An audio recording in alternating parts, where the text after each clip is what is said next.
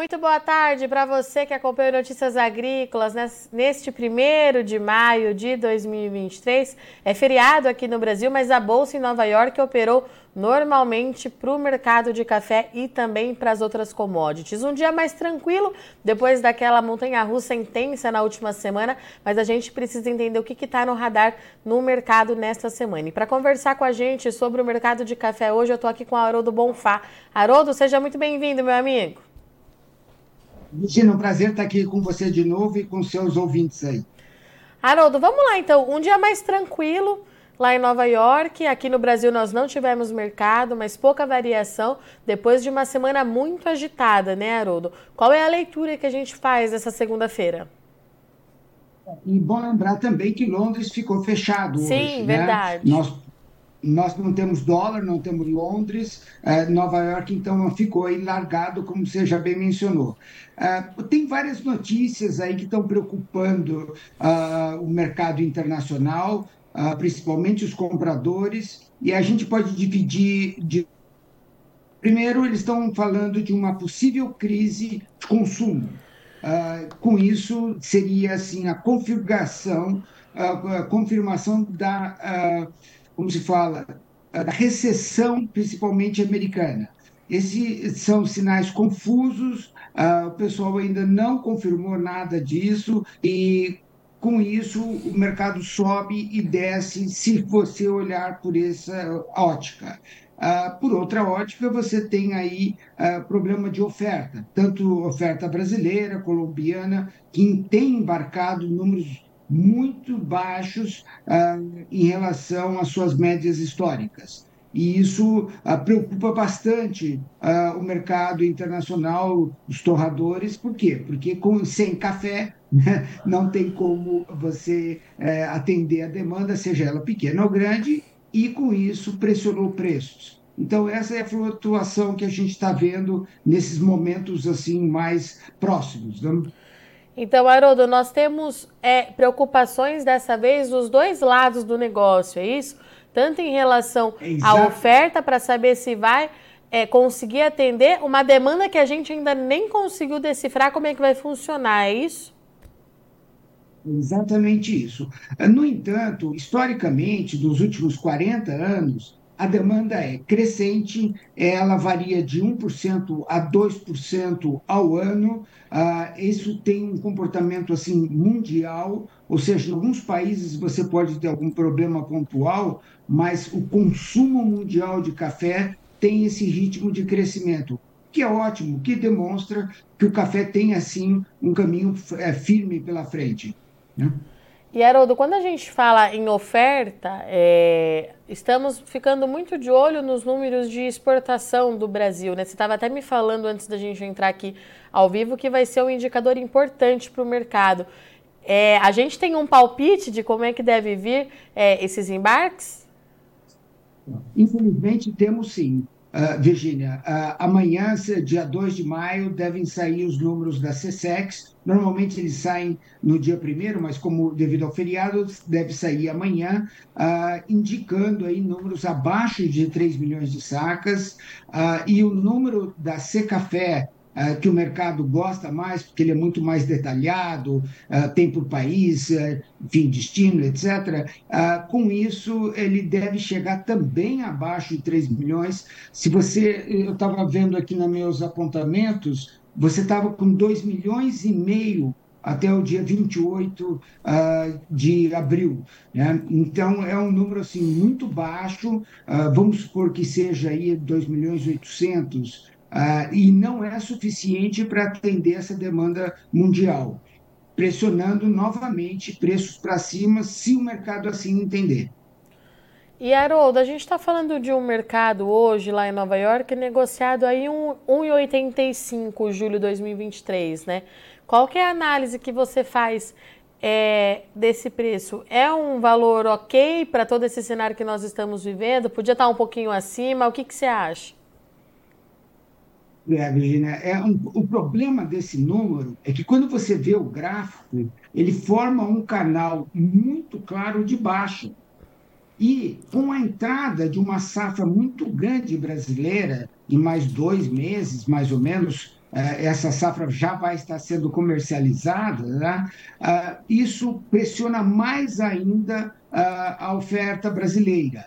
Ou seja, esse canal ele está levando a ver que esses números pode sim ter um repique, né? mas ao menos que tenha algum efeito assim imediato, muito forte, ah, infelizmente a gente deve ver números aí mais baixos, podendo chegar facilmente a 1,80, ah, enfim, ou até mais baixo ainda. Exceto se tivermos aí, que nós já vamos daqui a pouco entrar, ah, num regime climático e é um regime climático, onde você vai ter que ver uh, se vamos ter geada, se vai ter seca, uh, como que vai ser a florada, e aí pode, podemos reverter tudo isso novamente. Mas, infelizmente, agora é um número uh, baixo e com tendência de queda, infelizmente. Então, Haroldo, assim, é aquilo que a gente fala todos os dias aqui, né? O produtor, então, precisa estar atento, fazer hum. cálculo para não perder os patamares que nós já temos, né? Não só isso, Virginia, como, por exemplo, é, já passou aquele nível do 204 que tivemos há duas semanas atrás, né? E quando todo mundo chegava até a falar em 2,50. Né? Então, o mercado é muito volátil, todo mundo tem que ficar muito atento a isso e também ao dólar. Né? Quer dizer, vamos aí fechando sexta-feira com um dólar abaixo de 5. Uh, ah, tem bastante, bastante discussão uh, que número que deve ser, mas é consenso que será uh, não níveis tão altos como aquele que estava no começo do ano, acima de 5,50. E com isso, de novo, essa composição de um dólar valorizado, uma bolsa de Nova York aí caindo nesse primeiro é, espaço, né? isso realmente traz muita preocupação para o produtor uh, brasileiro.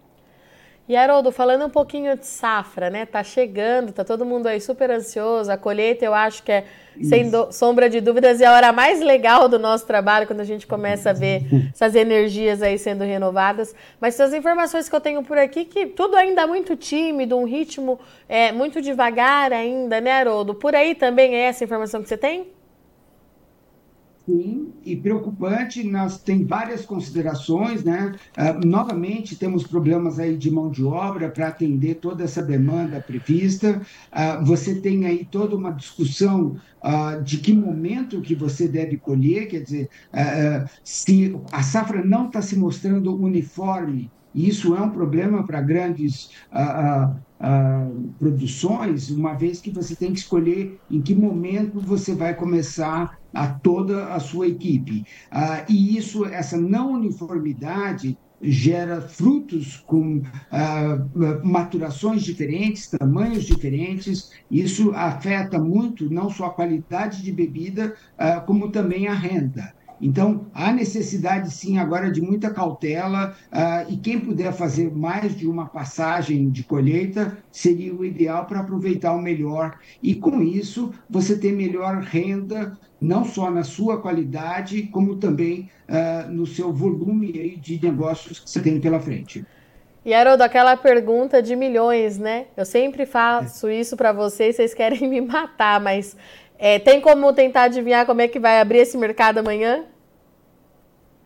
É, eu acho, uh, Virginia, vai depender muito desse número que eu acabei de mencionar tá. sobre o volume de uh, exportação de abril que a CSEX deve lançar. Né? Uh, Londres ficou mais firme, uh, uma vez que uh, tem aí uma preocupação dessa Fala-se muito que não tem mais café no Vietnã e que ou todo o café já está vendido ou comprometido, e o que é extremamente cedo. Se nós falarmos que nós estamos agora em maio e a próxima colheita só começa uh, vietnamita em outubro, então uh, tem um longo tempo pela frente pressionando preços do Robusta para cima. E ele tende a ajudar a puxar o Arábica para cima. Né? Então, assim, eu acho que o, ele deve caminhar de lado Nova York, aguardando essas notícias e ver com isso o desenvolvimento. Uh, e tomara que ele tenha aí realmente aí uma, uma reviravolta e, e, ele consiga dar uma subida, uh, mas está difícil. Ele vai precisar de muita, muita negociação, muito esforço pela frente.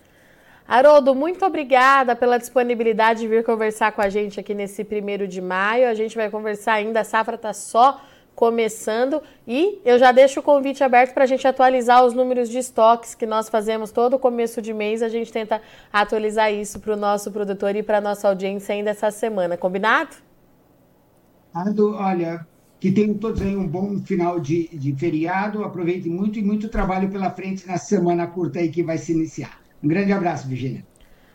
Portanto, para você que esteve aqui com a gente, então, Haroldo Bonfá veio conversar um pouquinho sobre o mercado do café. Um dia mais tranquilo, um dia mais parado, porque nós não, não temos né, negociação aqui no Brasil. Bolsa de Londres também está fechada hoje, então Nova York ficou ali com ajuste técnico, recuou um pouquinho. Negociação ali no julho é, 23 é, fechando o dia a 1,85, de acordo com o Haroldo, é um número que chama atenção porque a tendência ela é de baixa para as próximas semanas. Podem surgir algumas oportunidades por conta da volatilidade, mas o Haroldo repetiu aqui mais uma vez que a entrada da safra do Brasil deve por si só pressionar esse mercado. Nós temos também uma incerteza muito grande em relação à demanda do café, o que é e na outra ponta, a gente tem um problema de oferta. Ainda não se sabe se a oferta de café a nível mundial que a gente tem vai ser suficiente para suprir essa demanda que também traz muita dúvida. Então, o cenário é ainda muito nebuloso, o produtor começa a focar aí para avançar com a colheita, já está atrasado em algumas áreas de produção do Brasil, o que traz muita preocupação porque é problema de mão de obra. E a gente sabe que a colheita não pode demorar demais, assim como a condição climática precisa ajudar, porque a qualidade desse café do Brasil foi o que ajudou muitos e muitos produtores passarem por esses três anos de crise que a gente espera agora que está se encerrando iniciando um novo ciclo com a safra de 2023. Bom, eu sou Virginia Alves, eu agradeço muito sua audiência e companhia, mas não sai daí que já, já tem fechamento do mercado da soja para você, rapidinho.